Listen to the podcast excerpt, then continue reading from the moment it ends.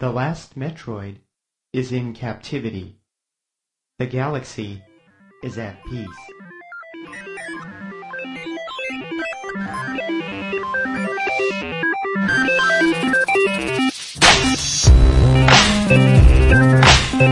Is at peace.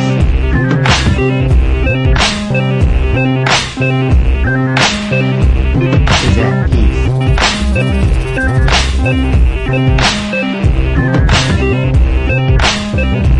Galaxia Retro.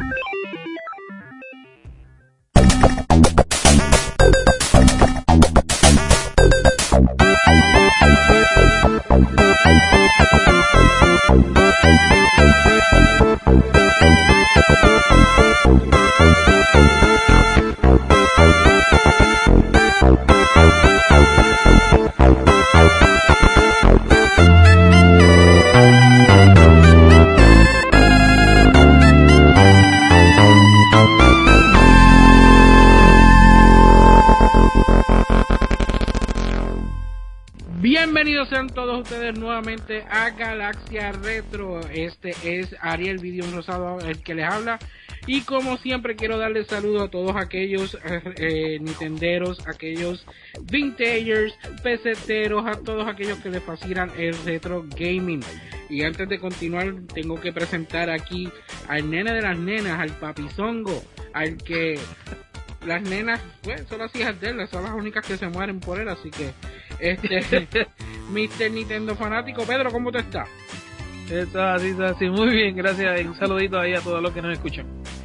Pues nada, mano, estoy bien contento porque al fin estamos 2014, estamos empezando año nuevo, estamos continuando esta primera temporada de, de Galaxia Retro. Este es el episodio número 4, ¿correcto?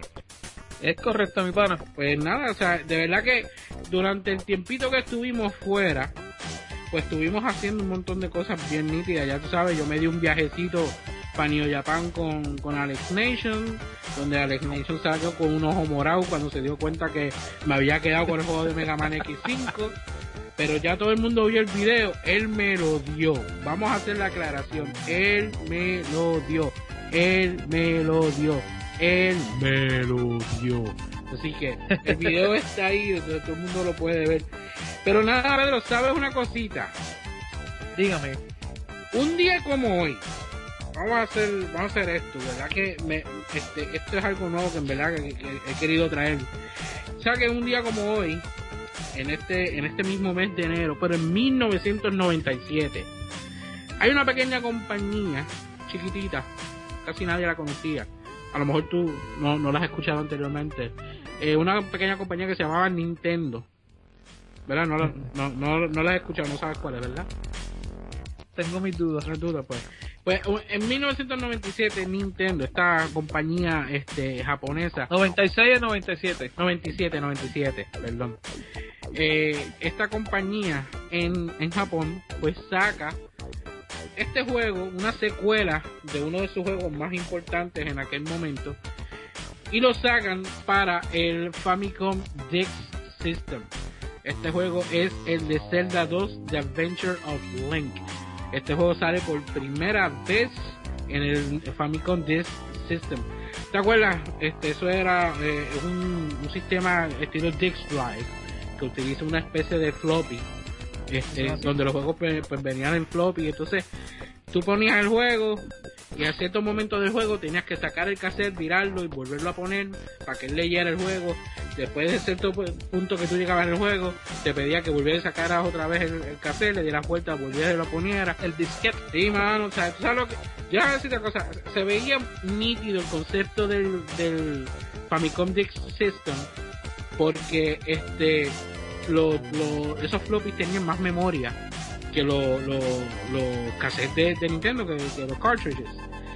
Pero el mero hecho de que tú tienes que jugar este juego y al ratito tener que sacarlo y virarlo y volverlo a poner, entonces esperar a que el sistema leyera el disco y entonces hiciera loading, que a veces estaba un buen rato, para entonces tú jugar un cantito de juego para que te fuera a decir otra vez, eh, páralo, Sí. sácalo, golpealo, vuelve a ponerlo. Eso me, eso me acuerda mucho a cuando jugué Resident Evil en GameCube.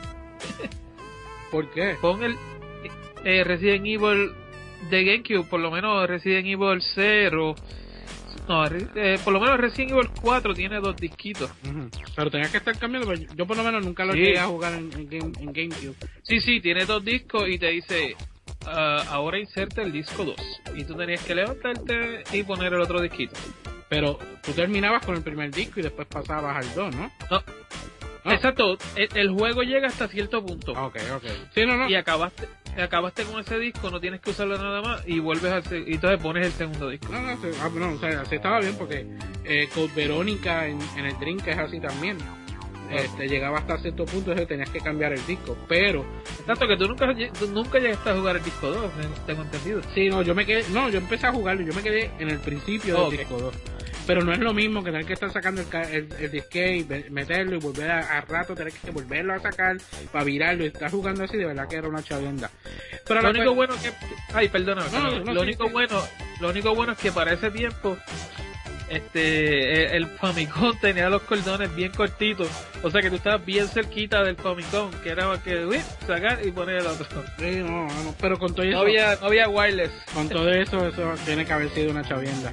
Pero nada eh, para este año pues que ellos sacan la versión de Zelda 2 de de, de, Adventures of Link para el, el, el Famicom Disk System eh, este juego da la casualidad que no sale en Estados Unidos hasta dos años más tarde. Primero salió en este formato y después dos años más tarde que sale en Estados Unidos en su formato cartridge, que entiendo que es mucho mejor porque no tienes que estar saca y mete, saca y mete.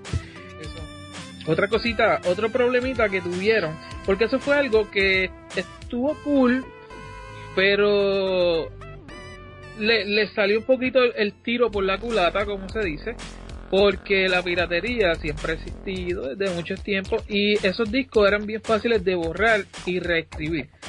Y la gente tenía unos kiosquitos donde cogían y te decían, ok, tráeme tú el disquetcito y qué juego tú quieres que yo te grabe. Y tú te lo, ok, yo quiero este Castlevania. Ok, dame cinco gens o lo que fuera. La gente te reescribía el juego con el juego de Castlevania y entonces ese es el problema de tú comprar esos disquetes por eBay, por estos sitios, porque muchas veces tú, tú compras X juego, pero cuando vienes a insertar el juego tiene otro juego adentro. Y, y entonces muchas compañías vieron que estaban perdiendo dinero porque la gente no los compraba, porque la gente lo que hacía es que compraba los juegos pirateados y ahí tumbaron. Y ahí fue que pues entonces dejaron de, hacerlo y las compañías dijeron no negativo nos vamos a seguir con los cartridges está, bien cómico para coleccionarlo pero de ahí para adelante como sí no definitivamente sí me gustaría tenerlo a ver cómo se veía la caja y todo eso. Son bien bonitos amarillitos. Amarillitos. Pero este Pedro este tengo que hacerte una pregunta. Ajá. What are you buying?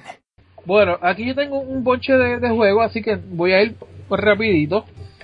Porque pues, desde el último video, del último, perdón, del último podcast ahora pues ha pasado un tiempito. Tengo aquí varios juegos. Este, eh, casualmente ayer eh, yo posteé mi nuevo video de búsqueda retro número eh, 9, si no me equivoco, es el número 9. Y yo hablé de todos estos juegos ya. Pero para la gente que no sabe mi canal o que no ha visto el video o lo que sea, pues les voy a aquí a mencionar poco a poco. Eh, en una de estas tiendas que eh, mi esposa va a regular más o menos así que, que le gusta ir, se llama Nearly New, es una tienda de estas de segunda mano. Yo había ido, yo he ido varias veces con ella y ahí nunca, nunca yo he visto un videojuego, nunca. Lo que sí es que eh, de vez en cuando, yo no sé si tú has visto mis videos en las fotos del, del, del, del cuarto mío de aquí, que yo tengo un Mega Man Zero, creo que es bien grandote. Sí.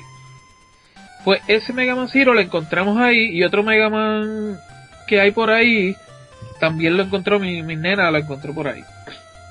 ¿Qué pasa? Que este día ya dice, ah, llévame a tal sitio, porque teníamos que pasar por ahí obligatoriamente. Y yo le digo, ah, pues está bien. Y dice, ¿te va a quedar en el carro? Y yo, ay, sí, me voy a quedar. Y me dice, acuérdate que allá a veces aparece una que otra cosita. Y yo, pues, está bien, me voy a bajar.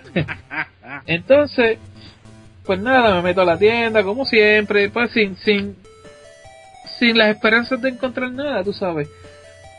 Y me da con mirar para la sección de los, de los CD de música, porque yo siempre checo los CD de música por dos razones. Una, por si encuentro algún CD clásico viejo que me gustaba que hace un año que no lo, no lo consiga y como los CDs de música usada lo, lo que cuestan es un dólar, pues siempre chequeo. Pero la segunda razón y más importante es que estas personas que trabajan en estos lugares casi siempre son personas mayores y ellos no saben la diferencia. Y siempre se encuentran juegos de, de Sega Genesis, eh, perdón, de, de Sega Dreamcast y de PlayStation. Y nada, me da con mirar y cuando yo veo el sellito verde ese de Greatest Hits, mi cerebro dijo PlayStation 1, o- definitivamente. Y cuando chequeo, definitivamente era eso, mano. Y encontré varios juegos. Dejé, dejé tres. Era uno de deporte, eran dos de deporte y este el otro era FIFA Elements. Pero los, de, los, juegos estaban a dos dólares, excepto dos de ellos que estaban a tres. Y aquí voy. Eh, uno de ellos que encontré fue Tekken 3. Que este es Greatest Hits. Y están todos, todos estaban en perfecta condición. No tenían ni siquiera señales de, de huellas digitales, no tenían señales de nada, de ningún guayazo, de nada. O sea, era una cosa que mi, yo, yo estaba con mi nena pequeña y ella decía, papi, mira esto. Y ella sacaba el disco y yo, "Diantre, esto es increíble. Era nuevo, era como si lo hubiesen sacado el plástico, pum, y los pusieran ahí. Pues Tekken 3, que me gustó un montón, me encanta de pelea, es un clasicazo. Este, lo jugué bastante en ese, para ese tiempo. Este, el otro que conseguí fue Fear Effect, que está hecho por Eidos Interactive. Este es la versión regular, no es, no es Greatest Hits. Y este fue el que me costó 3 dólares porque este trae 4 discos. Y es un estilo self-shaded más o menos, estilo cómic, y se ve, no sé todavía bien qué es, pero se ve como, como de mafia china o algo así. Todavía no lo he podido jugar, pero la carátula se ve bien gufiadita. Conseguí este Gran Turismo, el primero, que estaba loco por conseguirlo, porque me trae muchos recuerdos y es un clásico también.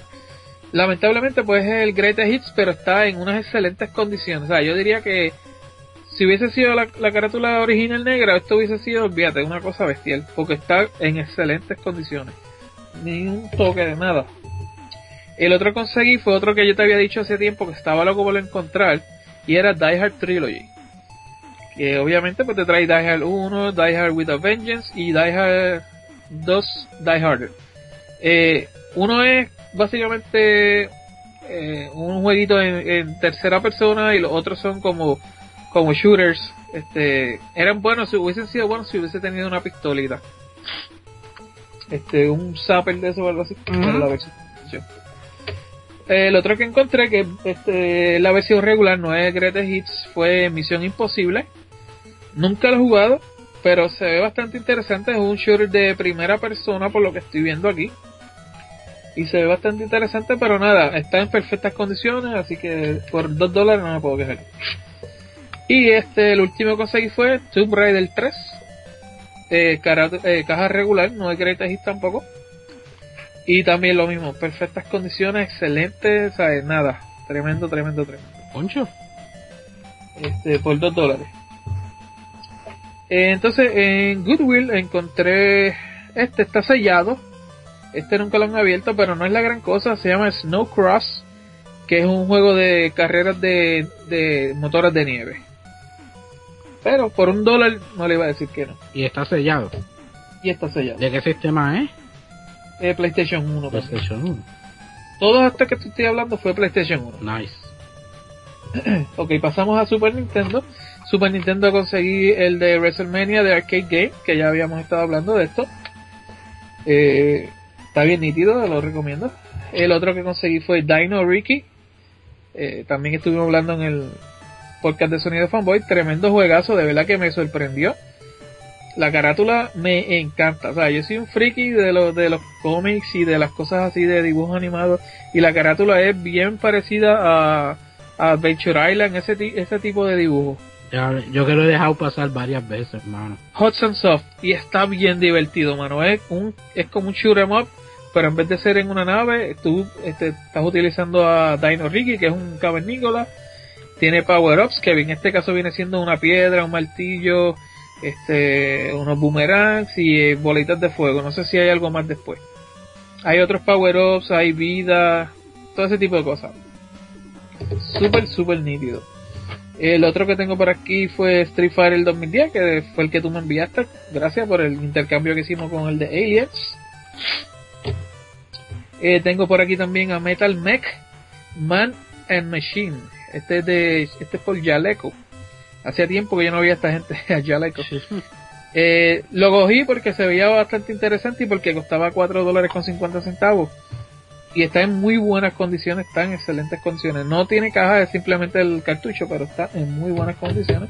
Side scroller, vas en una en un en, como en un mech más o menos y hay otras secciones donde te bajas del mech y eso está, está cool. Laser Invasion, que fue el otro que tú me enviaste, gracias. Todo esto es para el NES. Eh, este es básicamente un es como un first person shooter, pero en un helicóptero. Eh, y hay unas secciones que tú separas, las secciones esas que tú vas disparando, ¿es con el zapper o es con el control? En, en- Es como la segunda sección que tú vas de lado y te salen los tipos de frente de momento, como si fuera Gotcha y esos juegos así de Shooting Gallery. ¿Pero en cuál, en cuál juego tú dices? El Laser Invasion, el, el otro que tú me enviaste. Yo sé que ese es en helicóptero, pero Y no, hay una sección a pie también. la sesión de bien no la he visto todavía. Yo tengo el, yo tengo el juego ese que te envié, era que lo tenía repetido.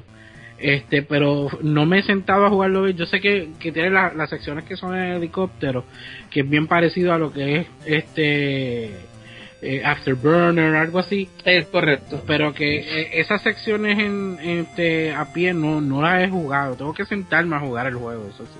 Ok. Tú simplemente ves la retícula en la pantalla y tú vas moviéndolo y disparándolo a los tipos. Correcto. Ok. El próximo jueguito que conseguí por 3 dólares fue Jordan vs. Bird, One on One. Este, lo cogí, esto fue en Goodwill también. Está en muy buenas condiciones, lo cogí porque es un, yo digo, sabes que para esa época fue, fue- se habló mucho de él, tú sabes. Jordan y Bird para los 80, tú sabes que estaban bien pegados. Ujú. Y por último, este sección Z por Capcom. Este lo cogí porque está en súper, súper excelentes condiciones también. El cartucho se ve bien bonito, está bien cuidado también, no tiene ninguna marca de Magimarker, nada. Perfectas condiciones y me costó 3 dólares y pico, no llegó ni a 4 dólares. Eh, la carátula de, de- la carátula está pero perfecta, es una cosa brutal bien bonito. Este, y este como eh, Osmas que lo había recomendado y yo había visto un videito, que es como un side scroller shooter también, pero tú vas en un, dentro de un suit y disparando, qué sé yo. Y básicamente eso es lo que, lo que, las últimas compras retro que he hecho. Este, dime tú, ¿qué, qué has comprado por ahí últimamente? Bueno, pues eh, estos no son tan retros que digamos, pero los voy a incluir. Eh, ya que este la, la consola pues ya tiene una sucesora eh, y son dos juegos de PlayStation 3 estos como tal los conseguí a través de, de mi cuñado este mi cuñado como tal eh, Eh, eso no es retro, eso no es retro. Sí, no, no es tan retro, pero, o sea, lo voy a poner ahí. que son- la vamos a dejar pasar. eh, este, pero que son, son unos juegos que he querido meterme a jugarlos, pero a- algo me ha detenido y entonces pues ahora pues los conseguí, pues fue un- una especie de intercambio que yo hice con, con mi cuñado y entonces a través de él conseguí en perfectas condiciones y parecen prácticamente nuevos. Eh, el de Assassin's Creed y Assassin's Creed 2. Este son los primeros dos juegos que tengo de Assassin's Creed. Nunca he entrado a la saga. Eh, eso sí, cuando jugué, eh, creo que fue Revelations. eh, yo jugué un demo en GameStop. Y de verdad que me gustó. eh, y he estado por querer entrar en la saga. Así que vamos a ver si ya teniendo estos dos juegos, pues al fin me, me avento a, a jugarlo. Eh, de igual manera estuve consiguiendo eh, un juego que yo lo tengo en otro formato, pero no lo tenía en su forma original, que es en, en forma de, de cartridge, de cassette, y lo quería conseguir así para tener la trilogía como tal en esa mismo, en esa misma forma, y es eh, Streets of Rage para el, el Sega Genesis. Eh, yo tengo Street of Rage 2 y Street of Rage 3 en el Sega Genesis con su cajita y todo. Pero estos Street of Rage 1 yo lo tengo en el Sega CD. Que son la compilación de cuatro juegos que me vino con el Sega CD original. Yo tenía el, el Sega CD que iba por debajo. Este, eh, ese yo lo tenía, lo tenía originalmente, entonces venía con dos CDs de música, que uno de ellos pues tenía gráficas, mientras tú escuchabas la música pues veías gráficas en la pantalla. Pero era la canción.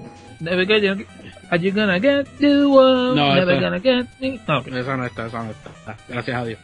Este, pero entonces te traía un CD donde incluía cuatro juegos clásicos de Sega, eh, de Sega Genesis, te traía Street for Rage, te traía Columns, eh, Revenge of Shinobi y Golden Axe. Pues ahí es que yo vengo a tener por primera vez Street for Rage, que es mi beat 'em up favorito de todos los tiempos, me gusta 100 veces más que, que Final Fight. Pero entonces lo quería tener en cassette también para tener los tres juntos en, en su formato original. Así que al fin lo conseguí en su cajita, libro y todo. Me salió, eh, creo que fueron 6 o 7 dólares que me salió, no me acuerdo mucho, con todo, con todo y shipping. Este, adicional a eso también conseguí, que era un juego que llevo tiempito queriendo conseguir, tengo eh, la, la parte 3 de esta saga. Eh, la primera parte me gustaría conseguirla, la 2 se me está haciendo un poquito difícil. Pero conseguí eh, Super Adventure Island para el Super Nintendo.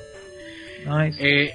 De verdad que este juego, mientras que tiene una de las mejores gráficas que yo he visto en Super Nintendo, porque de verdad que gráficamente es tremendo, es sumamente hermoso. eh, eh, Estoy loco por encontrarme ese jueguito. y mano, yo, fíjate, yo lo compré en eBay y me salió sumamente barato. O sea, es- Sí. esto es un juego que me costó 5 dólares más, creo que fue 2 dos, algo con, con shipping.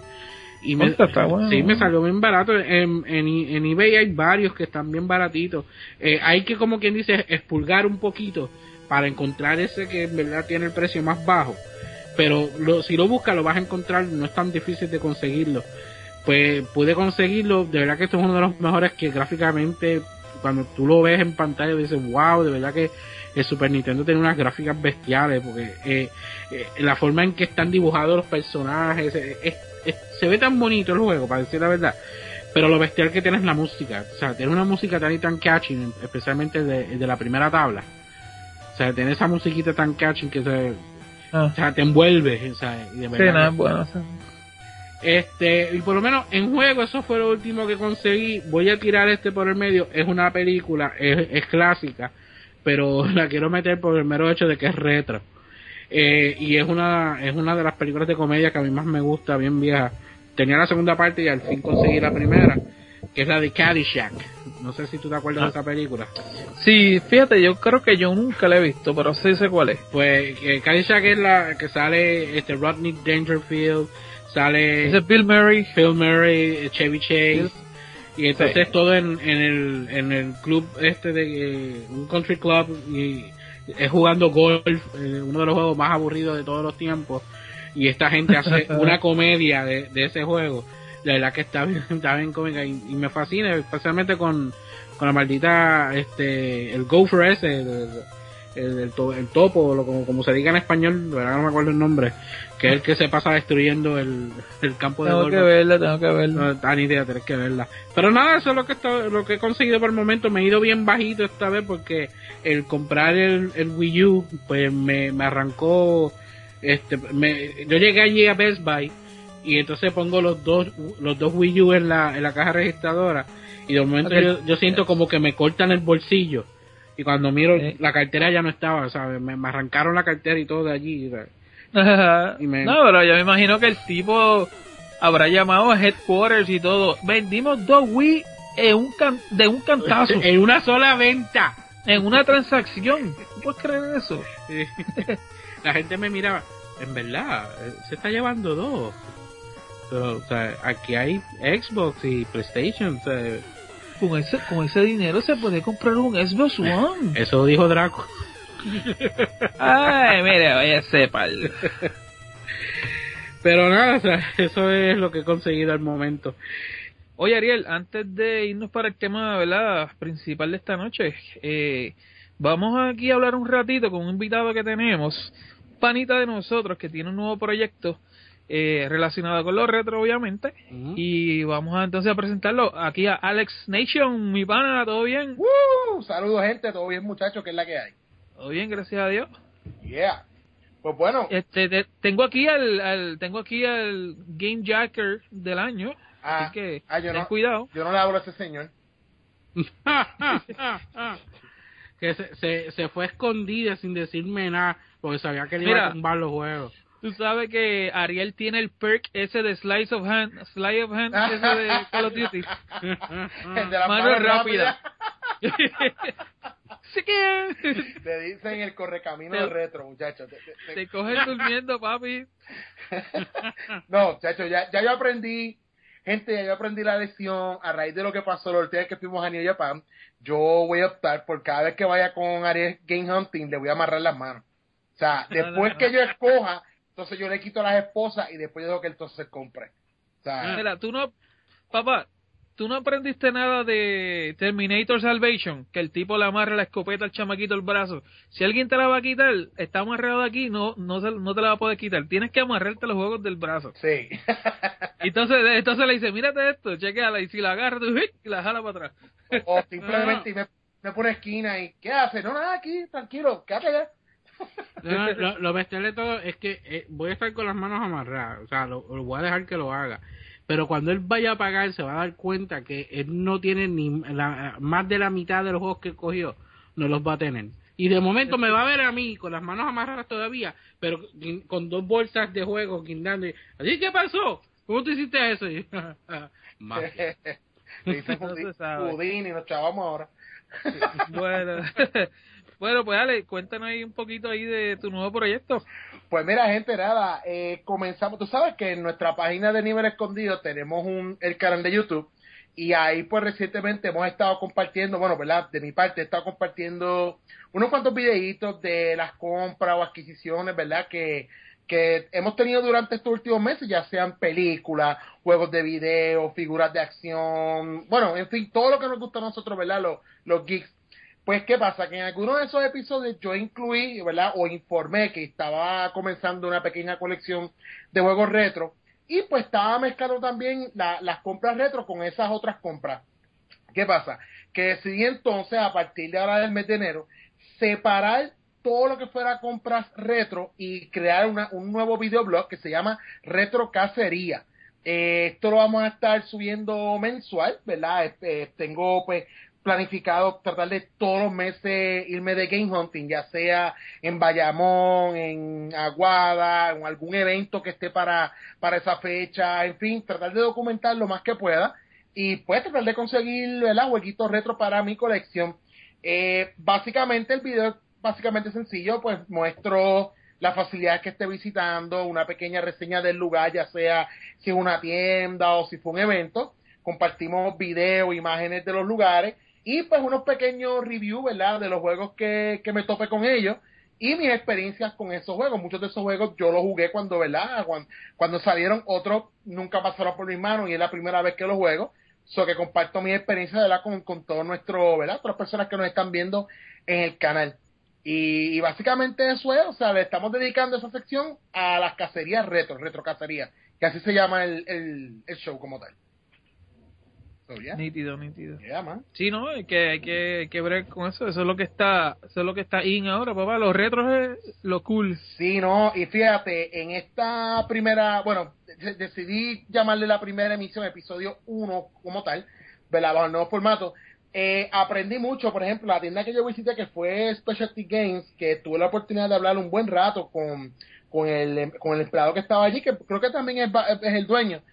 Él me está informando que hay un movimiento creciente en Puerto Rico de coleccionistas retro. Eh, esto básicamente ya no está tan oscuro como muchas personas piensan.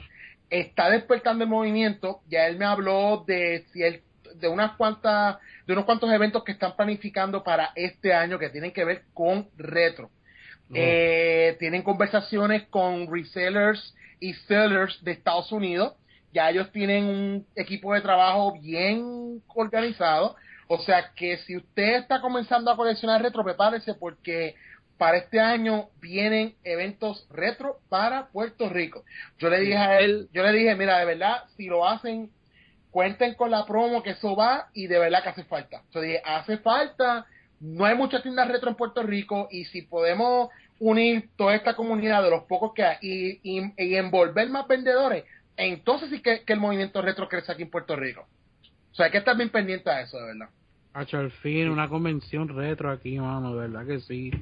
eso viene. Eso está cool, eso está cool. Lo que pasa es que hay que aprovechar ahora y conseguir las cosas porque van a empezar a subir los precios. Entonces, y, y lo que está pasando es que yo creo que la gente que, que tiene más dinero son los que están diciendo, ok, yo estoy dispuesto a pagar tanto, entonces la gente dice en eBay o lo que sea, decir, bueno, este tipo pagó tanto, quiere decir que este es el precio. Y no necesariamente es eso, había mucha gente que obviamente no podemos pagar unos precios exuberantes por ciertos juegos. Y ese es el único el único peligro que yo le veo a eso. Este Otro peligro que le estoy viendo también es que ahora, este cuando tú vas a los flea market y todos esos sitios, ya mucha gente se está adiestrando de eso. Muchos vendedores, ellos están viendo que estos chamacos que están yendo a hacer videos y a comprar cosas retro, se están dando cuenta, porque yo he visto videos y ya se están dando cuenta, los precios están cambiando, este, están poniéndole precios individuales a cada juego, en vez de antes decir, ah, sí, este, todos esos que están, estos son a 10 y estos son a 5, independientemente de lo que haya allá adentro. Sí. No, porque se está dando cuenta que es, lo único malo, es un mercado que está, lleva años que está como que en crecimiento y hay una fiebre, hay un boom de momento con esto. Pero fíjate, todavía tú puedes conseguir mucho, por ejemplo, yo que colecciono de Nintendo y de Super Nintendo, todavía tú puedes conseguir muchos cartuchos sueltos a precios baratos. Ahí que hay que tener cuidado es cuando los juegos básicamente son nuevos o están sellados, ahí es que la cosa se pone un poquito, porque el problema es que van a eBay a ver precios y, y yo entiendo que eBay no es como que la mejor herramienta para darte una guía de un precio de un juego. Porque ahí a veces se, sobre, se sobrepasan de los precios. Pues eso, exacto, eso es lo que te digo. El que tiene mucho dinero, que es un coleccionista violento, paga lo que sea. y entonces la gente se ve como que, ah, pues esa es la línea. Por ahí es que. lo, que pasa es que ahora mismo la mayoría de, de las personas que están coleccionando retro no son personas de, de, mucho dinero. La gran mayoría lo son. lo son que o sea, no lo son de, de, mucho dinero. Ahora mismo sí existen guías de precios este por internet, hay guías, hay una en específico que es la más usada, pero que ahora mismo no recuerdo el nombre. price charting.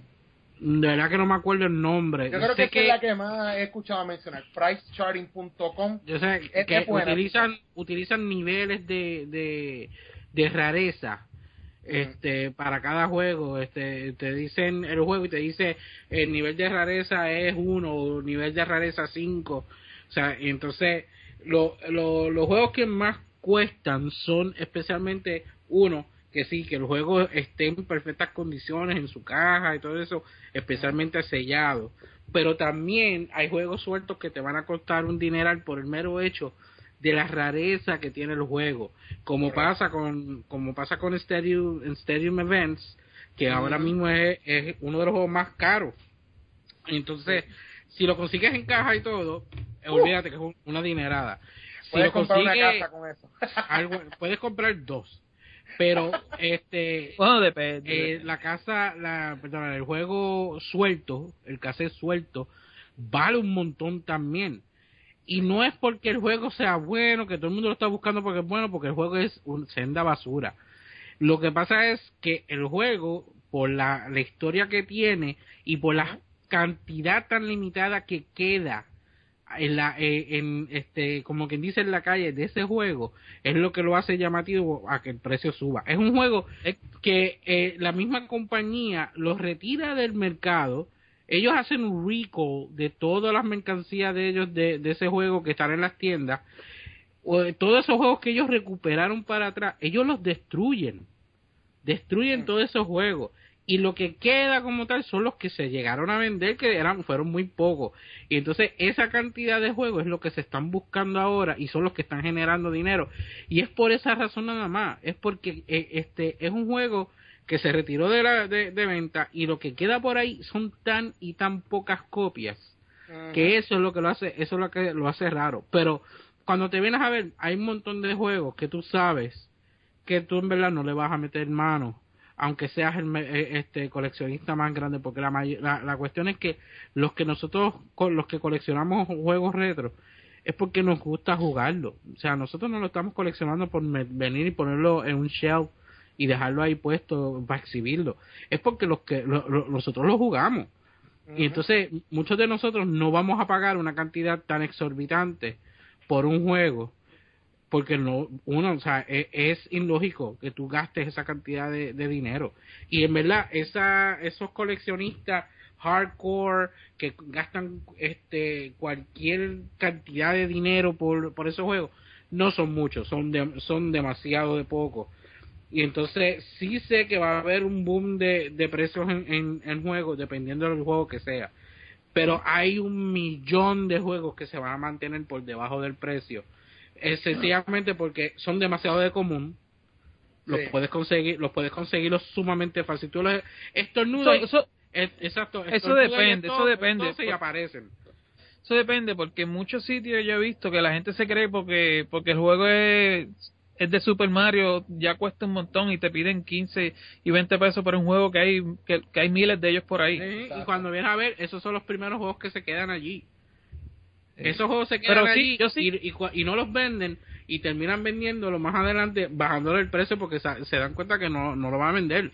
Y ahora mismo yo he tenido la suerte de conseguir la cantidad de juegos que yo tengo que ahora que me estoy mudando que está, que estoy guardándolo todo en caja me estoy dando en cuenta en verdad la cantidad de juegos que tengo que sigo metiendo en caja y no acabo de, terminar de recoger la mayoría de esos juegos yo los acabo yo los consigo en eBay eh, por menos de 5 dólares y los consigo en perfectas condiciones los consigo eh, especialmente si son de Genesis los consigo en caja con libros de instrucciones y todo y los y los, y los consigo en menos de 5 dólares.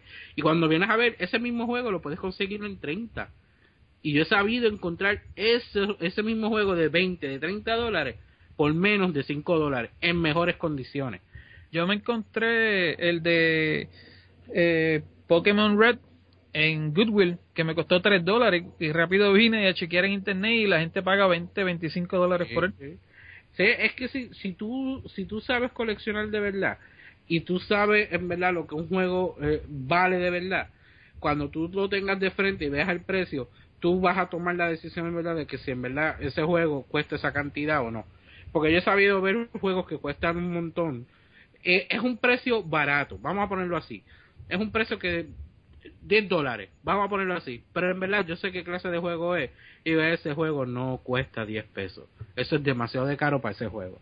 Y lo dejo pasar y más adelante puede que consiga, lo consiga más adelante mucho más barato que hasta el momento. Me ha pasado así.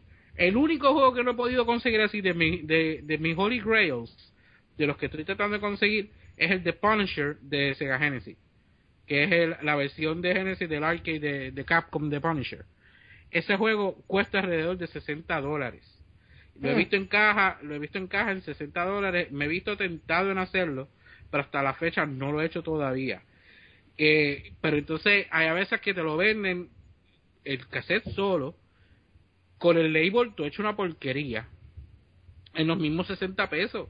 Y digo, no vale, eso no vale esa cantidad, tú me perdonas. Sí. O sea, tan solo, tan solo un loco se metería a estar gastando una cantidad de dinero tan grande en un juego como ese.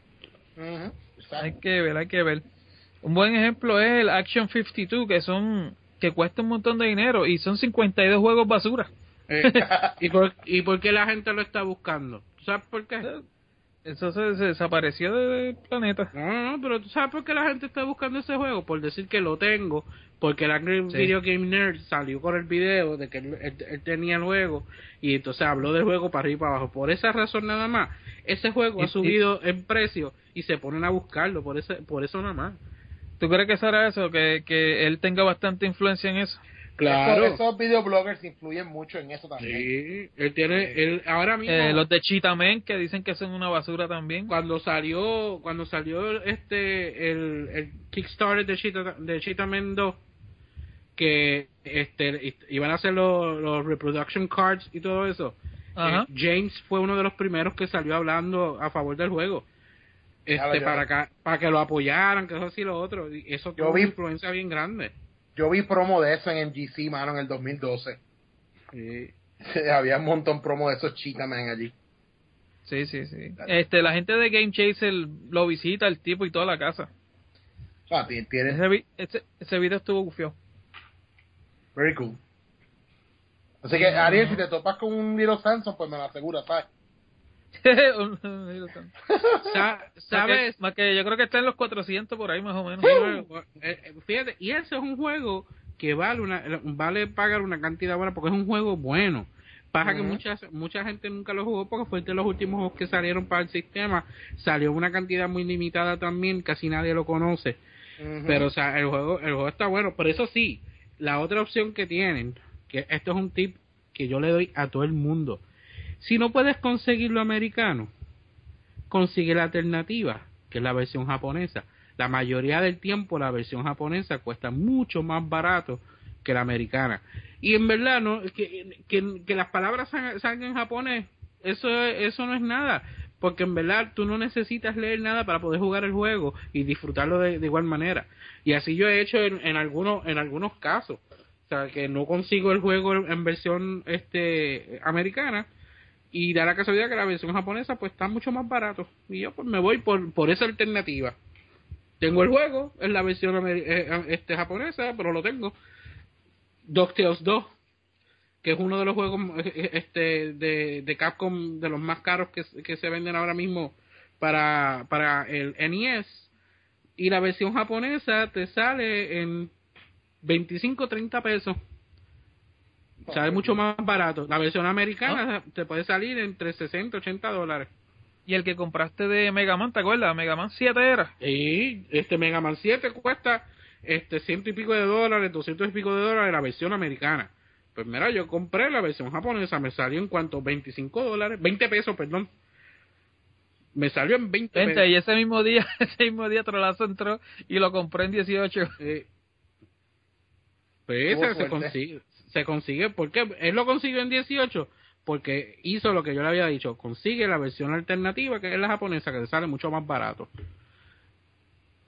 O si hay una versión de Game Boy de algún juego de Nintendo y hay una versión Game Boy que prácticamente a veces sacan la misma versión pero más pequeña, a veces la versión de Game Boy sale más barata también. DuckTales 2, volviendo a, a- a ese juego, es otro ejemplo.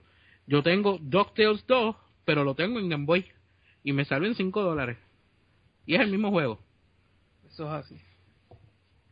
Bueno, Alex, gracias un millón por estar aquí con nosotros. Ah, Seguro, cuando ustedes gusten, y para eso estamos. De verdad que sí, ya tú sabes cómo, cómo es esto. Este sonido fanboy y nivel escondido son los podcasts hermanitos aquí, así que mi gente, pasen por ahí, escuchen a Sonido Fanboy y a Nivel escondido. nivelescondido.com. Yeah, retro Mira. cacería. Uh. Alex, a- Alex, este, déjame lo- los juegos de Super Nintendo que compraste en la esquinita, yo voy y los busco después. Ok, van a estar en el buzón. Ok. Ok, pues. Nos vemos, Ale, entonces. Bien, gracias muchachos, éxito. Bye, cuídate. me cuida. Cuando una noche de noviembre de 1999 César García de la Rueda sorprendió a su mujer jugando con dos hombres y tres mujeres en el cuarto de estar de su visita de recién casados, ni se inmutó. Dejó su chaqueta encima del sillón de orejas y se unió a la fiesta. Aquel aparato que había comprado el día anterior demostraba ser mucho más sorprendente de lo que en un principio había llegado a pensar. Y rápidamente se hizo con el control llegando a experimentar sensaciones sin límite. Fue entonces y no antes como se ha llegado a decir cuando César García de la Rueda conoció el auténtico valor de aquella cosa que le tenía tan absorbido. Y de golpe y porrazo se encontró con 6.000 millones de jugadores. Según las autoridades, 5.999 millones 999.927. Había descubierto Dreamcast. Sus manos un sistema de entretenimiento digital de nueva generación y ni se había enterado. Los gráficos en 3D y el sonido estéreo con 64 canales digitales superaba con creces la realidad. Sus 128 bits, el sistema operativo Windows 10 y el Control Pad hacían palidecer a cualquiera.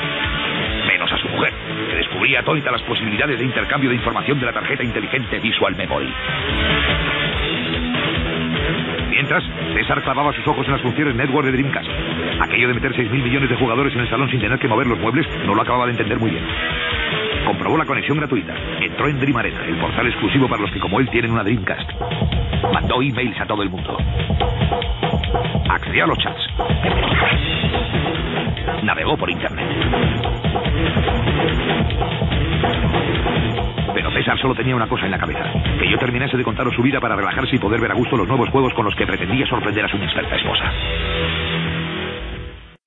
Ok, después de, de haber tenido esta intervención de parte de nuestro querido amigo de eh, Nivel Escondido de Alex Nation, eh, que la, en verdad lo, lo que le dije eh, después que iba a pasar por su casa para llevarme los juegos que, que él compró, este, lo voy a hacer.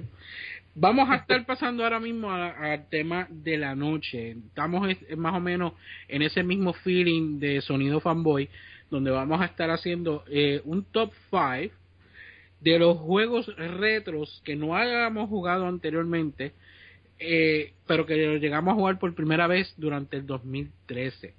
Así que, este, arranco yo, arrancas tú, como tú quieres.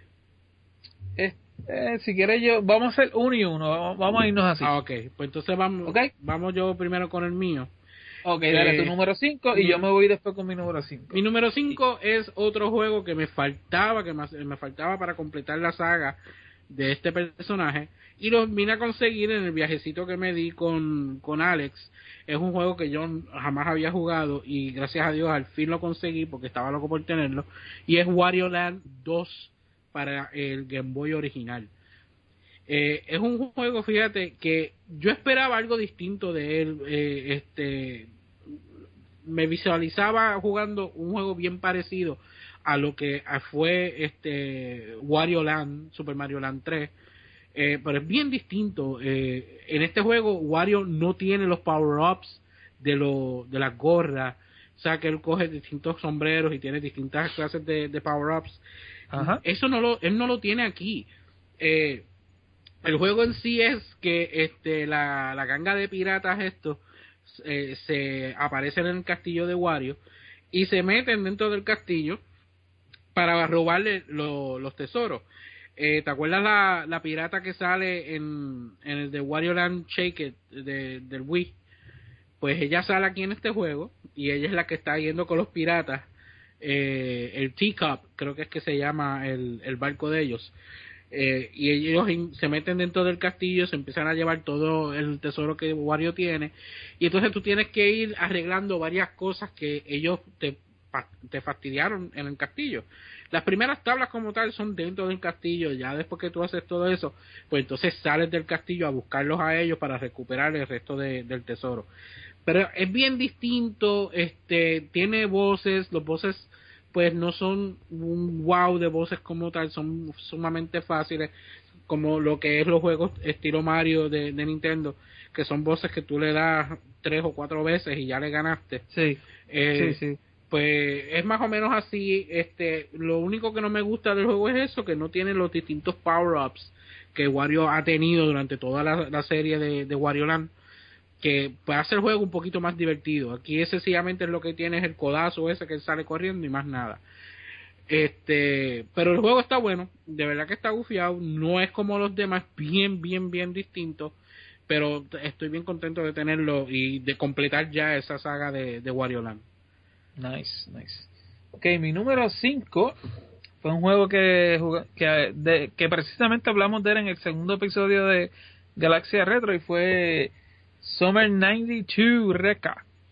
Ese es mi número 5. Eh, un jueguito que para ese tiempo, casualmente, yo estaba pensando contra ese tiempo que no juego un shoot 'em up. Estoy, yo paso por la eShop de Wii U y todo lo que veo es plataforma, plataforma este me daba la vueltita a veces por la por el PlayStation y no conseguía muchas cosas plataforma que se y casualmente boom, esa misma semana anuncian este juego de Rega eh, que lo que lo iban a traer por primera vez a, Estados Unidos porque era un juego que siempre estuvo en Japón y nunca nunca había llegado a Estados Unidos hasta ese momento.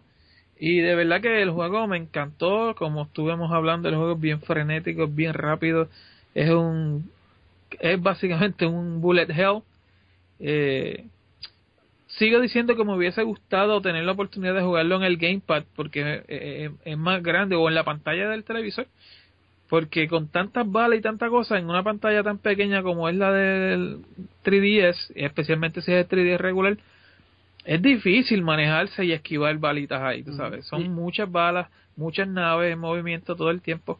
¿Y vas a decir algo? Y que la imagen, la imagen no se acomode en la pantalla entera, ¿verdad?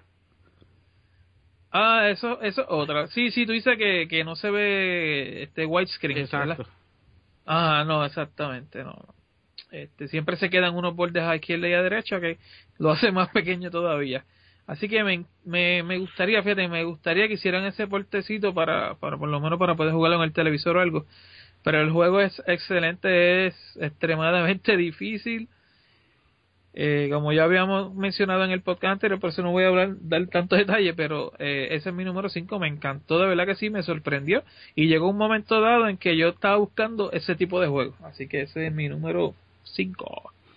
Bueno, mi número 4 como tal es un, juego que cuando lo, lo, lo mandé a buscar, Nuki me dice, pero en verdad, ¿por qué? Yo, yo pues, sabes que a ti, tanto a ti como a mí nos fascina eh, y de verdad que pues no lo había jugado, así que lo mandé a buscar. Y es el de Power Rangers para el Game Boy original.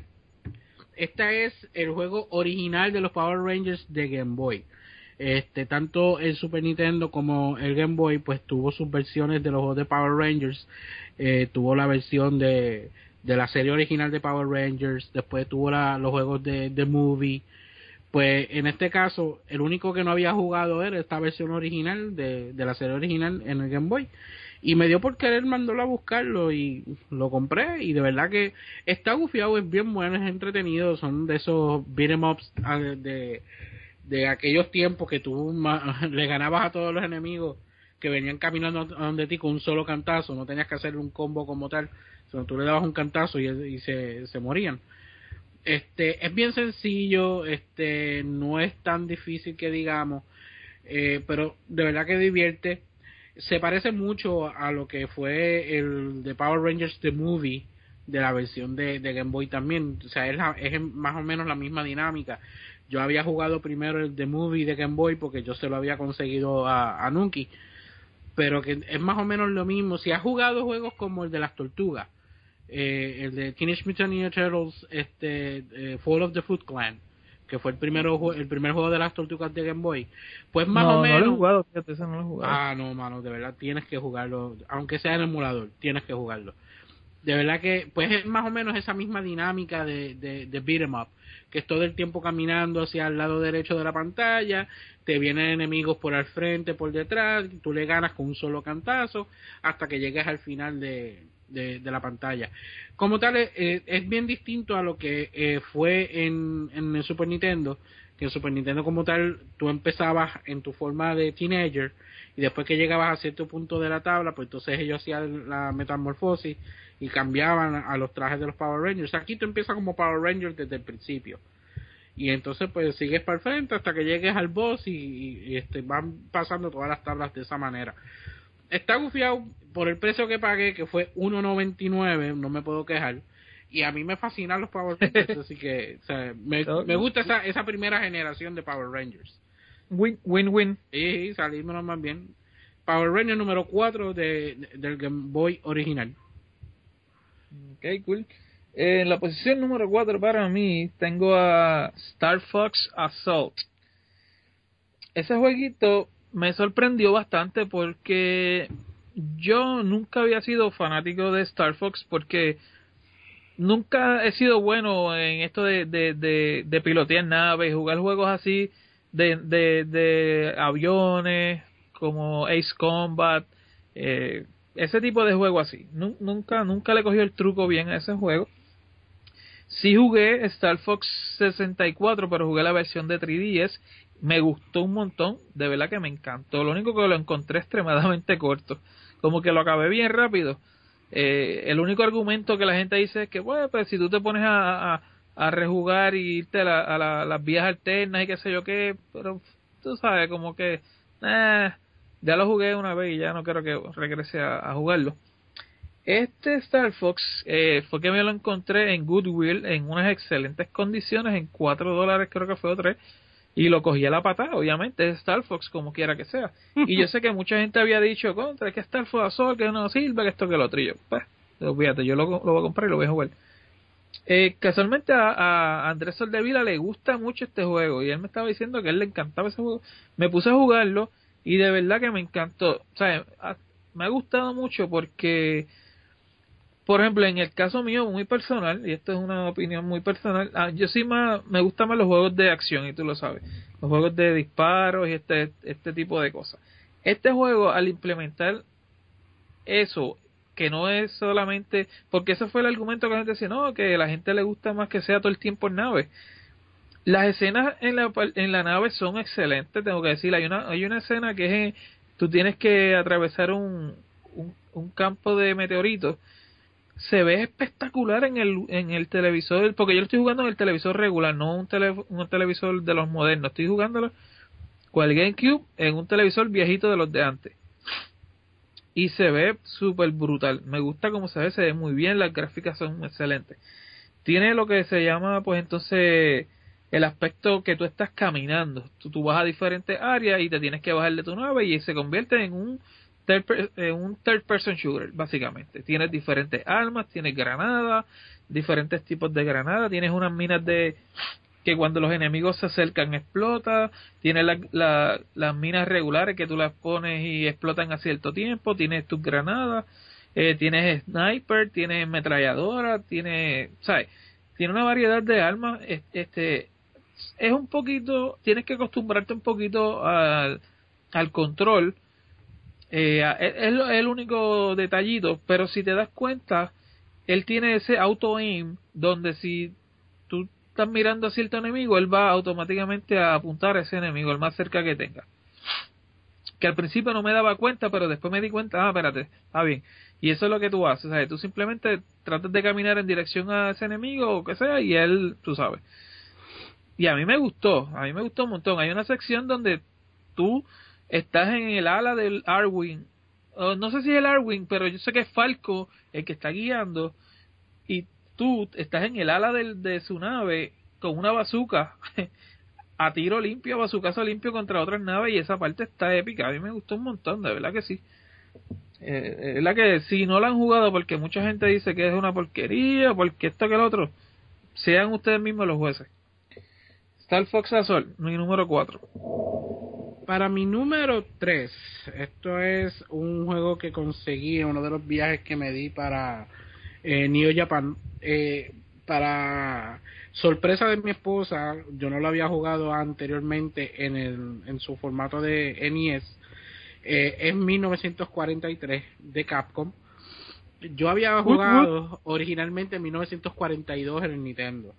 Eh, un juego que en verdad pues me volvía loco la maldita musiquita que tiene porque si se le puede decir musiquita, porque es como que campanazos todo el tiempo y de verdad que molesta un montón.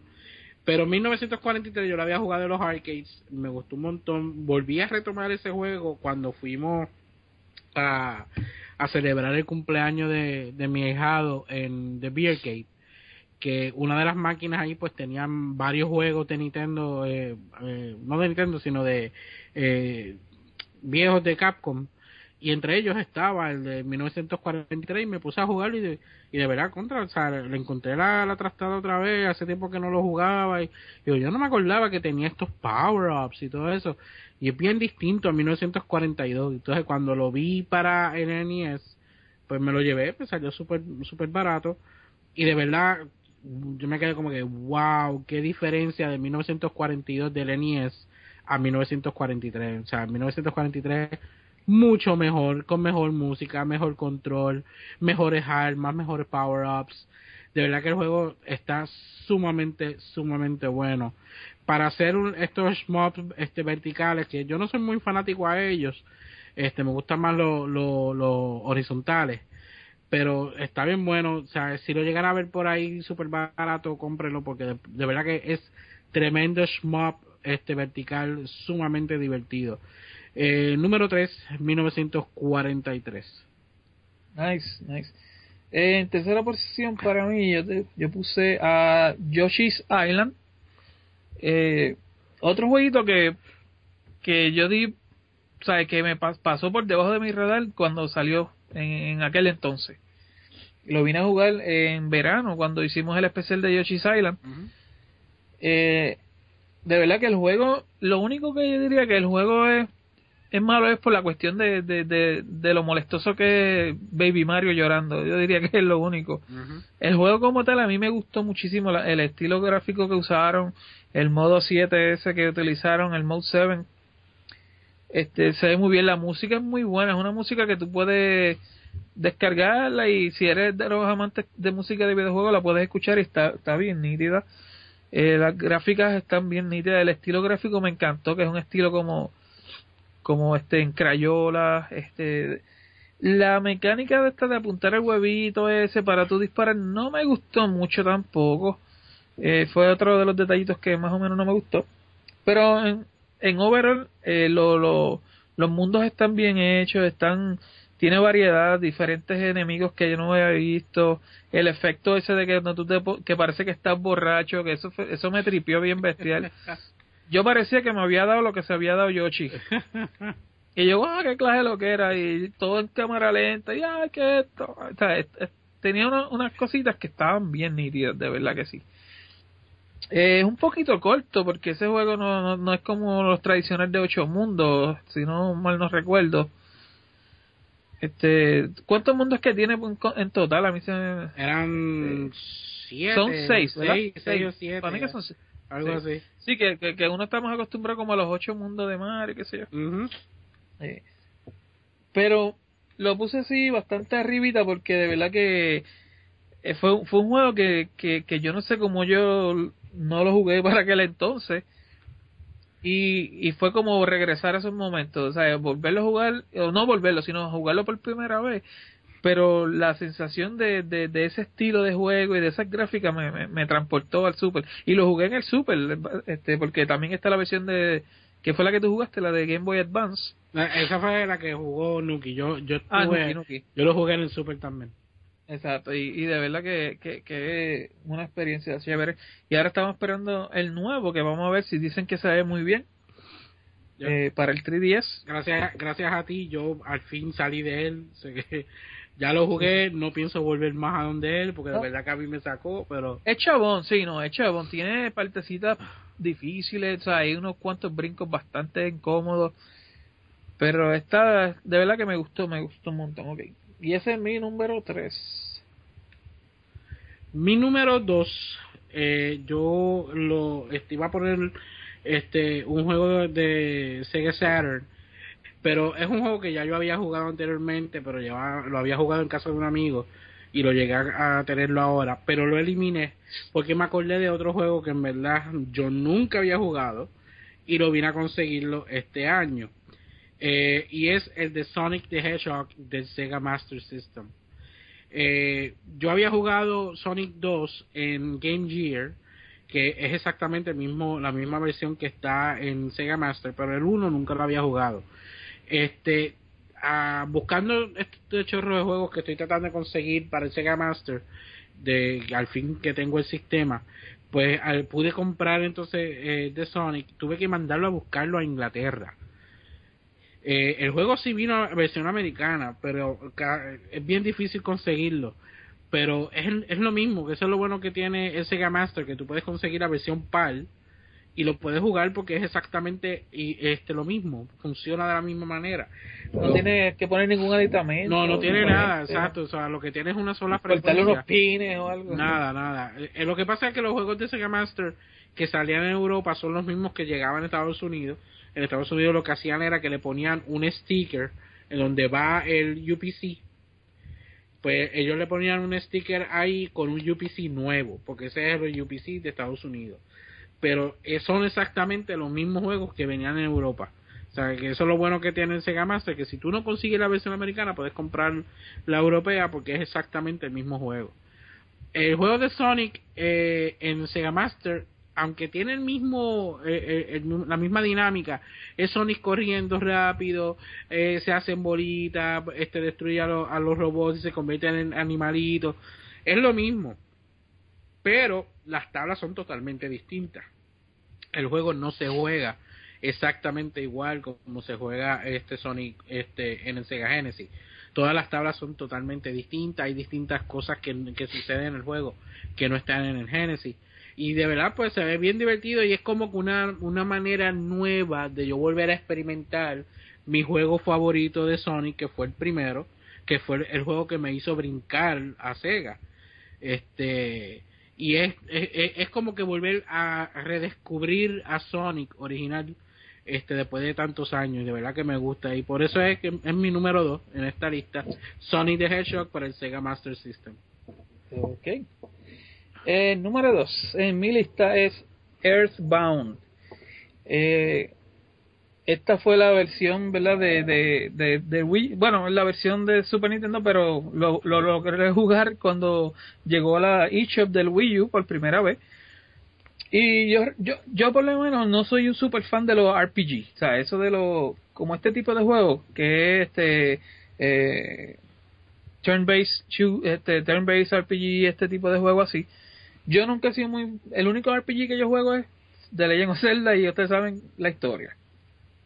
Pero, eh, el hype fue tanto, era un juego que sí yo conocía, que lo había escuchado, eh, mucha gente había hablado de él, yo había visto más o menos videitos por encima, pero bien poquito, pero cuando el juego salió fue como un anuncio tan grande que Nintendo dijo, y ya está disponible, y entonces todo el mundo las noticias, Twitter explotó, explotó esto, explotó todos lados.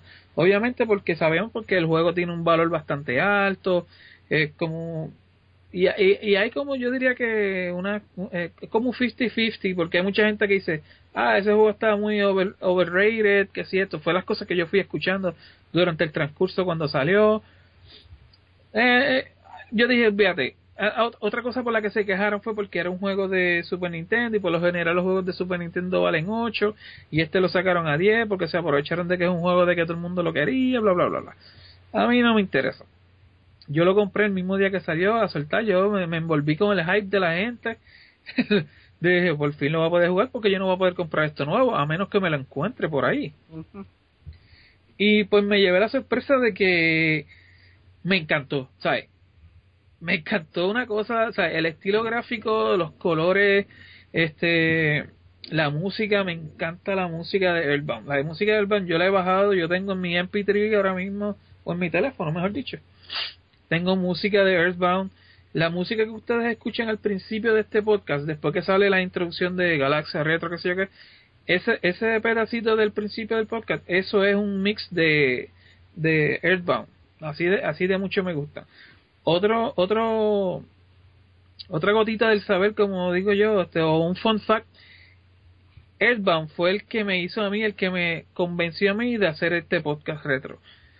Originalmente el podcast yo había hablado con Ariel que se iba a llamar Mundo 24 Bits. Y todavía yo tengo ese site, lo tengo en, todavía el nombre es mío, ya yo lo tengo, tú sabes, en, en WordPress y qué sé yo que me quedé con él, pero si voy a llamar 24 bits porque iba a ser la combinación de los juegos de, de 16 bits con los de 8 bits, pero Earthbound fue el, el que me di, como que ese fue el que me dio el empuje de hacer este, yo quiero hacer un podcast retro y fue ese, ese juego. Me encantó porque, a pesar de que yo no soy un fan de los RPG ni nada de eso, la historia la historia está bien en mi alley. O a mí me gustan esas historias así de, de, naves espaciales, que así de alien.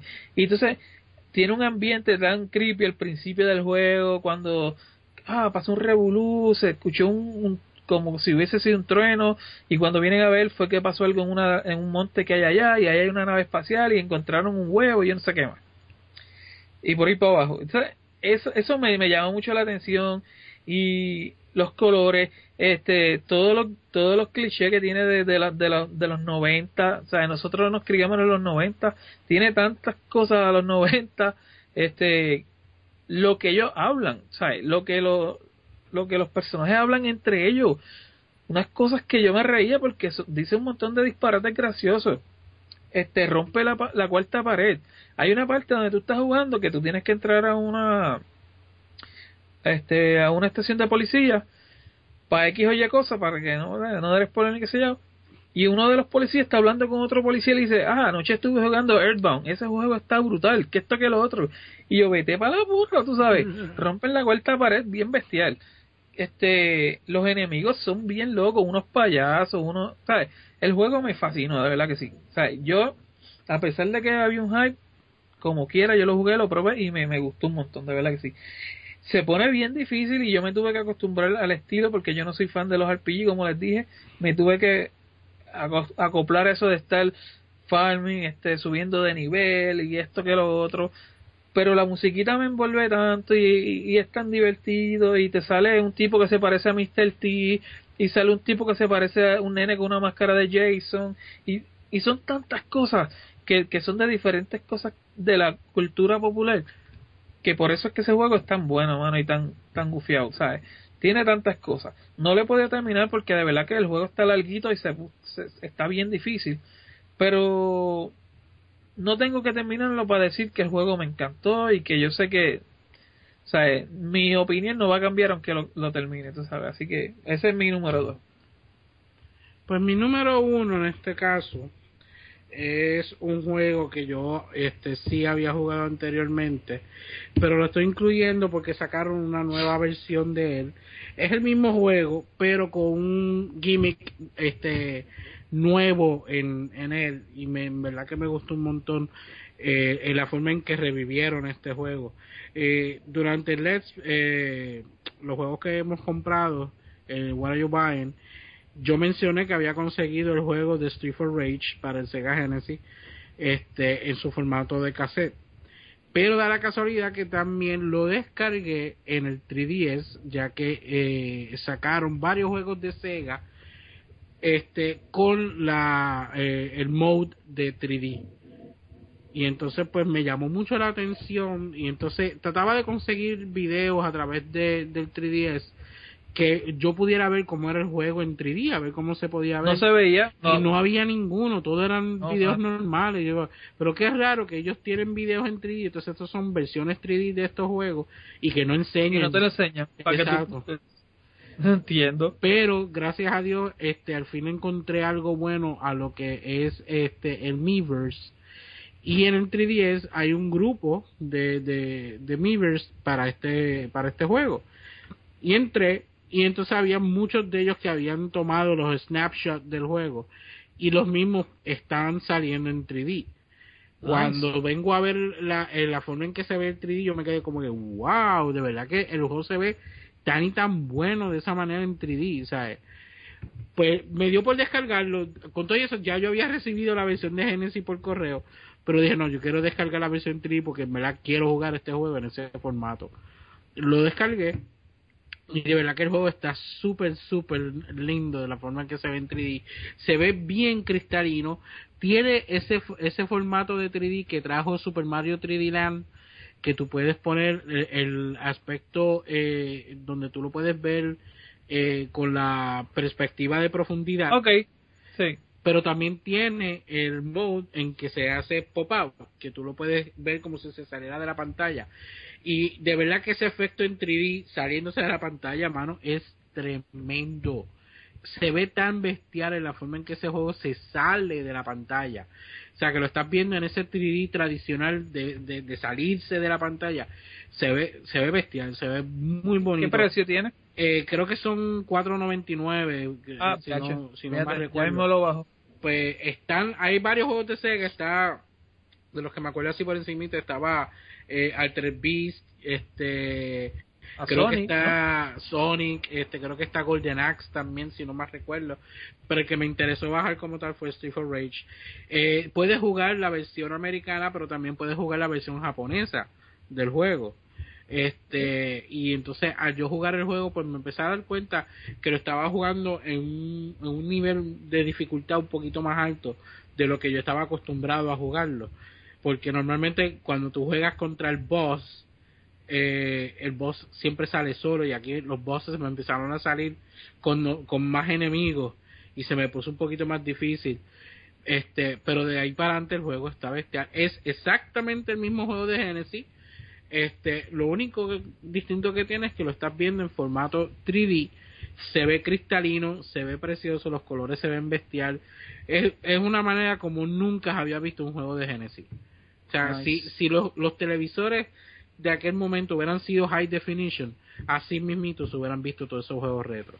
Y de verdad que está nítido y por eso es que lo estoy incluyendo como en mi número uno de este año. Nice, nice. De verdad que me convenciste bien brutal. Voy a ver cuando pueda lo bajo. Sí, sí. Eh, ta- también creo, si no me equivoco, también tiene Space Harrier Sí, en 3D eso es correcto. y Hang, Hang On. Eso es correcto. No, no lo recordaba, pero sí, ellos están. Sí, están esos por ahí. Bueno, y para terminar ya este podcast, eh, mi número uno, que jugué por primera vez este añito, fue Mega Man X. Ya yo he comentado varias veces de este juego en el podcast de Sonido Fanboy. Eh, eh, espera, espera, ¿qué X? El 1. Sí, por eso el original, ¿sabes? Mega Man el primero, el Mega Man X. No, no, no es Mega Man 5 como le pasó a, a Alex que se quedó sin jugarlo. Ah. No, Mega Man X, Mega Man X. Lo puse número uno porque fue un juego que yo, como había mencionado en, en su momento dado, cuando salió Mega Man por primera vez, me dio una pela tan asquerosa que yo dije, yo no quiero saber de Mega Man, no me interesa. Uh, y nunca más, yo nunca, digo, nunca más jugué ninguno. uh. E- Este año dije, contra, con tanto que ustedes estaban hablando de Mega Man X, que está brutal, que esto que lo otro, dije, lo voy a probar. Y de verdad que el juego me encantó, las gráficas, cuando yo vi esos muñequitos, olvídate, o sea, esas gráficas a mí me encantan. Ustedes saben, a mí me encanta todo lo que es comic books y todo ese tipo de cosas, y esas gráficas tan bonitas, mano. Eh, y, y, se me puse a jugarlo y yo digo, contra, pues, no es, esto no es tan difícil como yo pensaba, tú sabes. Sí son chaboncitos, pero no son tan difíciles. Se pone difícil también si tú los juegas en un, en un orden, ¿verdad? Incorrecto, tal vez. Se, te- se puede terminar, lo que pasa es que es mucho más fácil si tú ya tú sabes las armas que cada cual necesita, ¿verdad? Tú usarlo, pero este me sorprendió, definitivamente me sorprendió un, un juego excelente. Eh, yo se lo recomiendo a todo el mundo y o sea, esa cuestión de que tú después que terminas cada jefe, después tienes que volver a pelear con los chavos jefes otra vez antes de llegar al final final y más la cuestión esta de, de las armaduras, esos secretitos más o menos que tiene porque eso no es tan fácil de encontrar a veces, las pe- los pedazos de armadura, este tienes los tanques, ¿sabes? Tiene varias cositas que de, de verdad que está súper nítido. Y la- mientras tú vas viendo la transformación de Mega Man, como cuando la- tiene las diferentes partes de la armadura y como termina al final, wow, se ve súper excelente. Y que tiene De bueno verdad. eso de que no necesariamente tienes que tener todas las piezas para poder terminarlo. Exacto, exacto, sí. No, y tiene otra cosita más que es lo del Hadouken, ¿sabes? Tiene un par de truquitos más aparte. Eh, ahora mismo salió Mega Man X2 y lo tengo en la lista negra también, a ver si lo, lo bajo después. Ese es bueno, ¿cuáles Mega Man X son los, sabes, que valgan la pena comprar? Del 1 al 4 son los mejores. De ahí brincas al 8. Ok. Pues por lo menos, este es el 2, pues ya sé que lo puedo comprar pronto por ahí, cuando pueda. Pero, este, de verdad, eh, ese fue mi número uno, ¿verdad? Porque me divertí un montón, me encantó, yo me quedé pegado, pegado pero pegado, jugándolo y, llamaba, y llamando a Ariel, Ariel, estoy en tal, ¿qué, qué rayo tengo que hacer? Me equivoqué de monstruo. y de verdad que, de verdad que me encantó un montón. Y ese es mi número uno, y eso es lo que tengo. Pues nada, mano, de verdad que este eh, yo espero que entonces ya para, para este año nuevo, este 2014, este podamos jugar más juegos retos que jamás habíamos jugado anteriormente. Hay Sí. un montón allá afuera, eso es lo bueno que tiene el retro gaming. El retro gaming tiene tantos y tantos y tantos juegos allá afuera que uno nunca ha descubierto. Que al momento que tú lo en- encuentras, te sientas a jugar y encuentras, contra este juego sí que está bien bueno sí hay sus sus stinkers eh, allá afuera, ¿verdad? Pero hay tantos juegos buenos allá afuera para uno jugar y hay tantas posibilidades que uno puede encontrar que de verdad que eh, re- eh, como el retro gaming no hay no hay nada. Este, pero nada, o sea, eh, este antes de que nos vayamos, este quiero darle las gracias a, a Alex que, que estuvo con nosotros un ratito. Este, sé que está un poquito butthurt por por lo de lo de Mega Man, pero eh, se fue solito, se fue sin mí y, consiguió jueguitos este nítidos allá, así que este que se prepare cuando me vea por allá cerca de la casa, que, que cierre todo con un candado bien fuerte, porque si me deja entrar se queda sin nada. se va a quedar sin nada. Y antes que se me olvide, quería decirle también a los muchachos que tenemos otro formato bien chévere donde pueden escuchar el podcast que se llama, tal vez ustedes lo han escuchado, pero se llama iVox o iVox, no sé cómo la gente le diga, eh, I-V-O-O-X, iVox. Y está disponible ya el podcast ahí, lo puede conseguir como Galaxia Retro, eh, lo puede descargar la aplicación en su Android, ya yo la descargué, busca en tu tienda de Android iVox, lo descarga, y nice, te, te, te suscribe o como tú quieras, puedes buscar Galaxia Retro.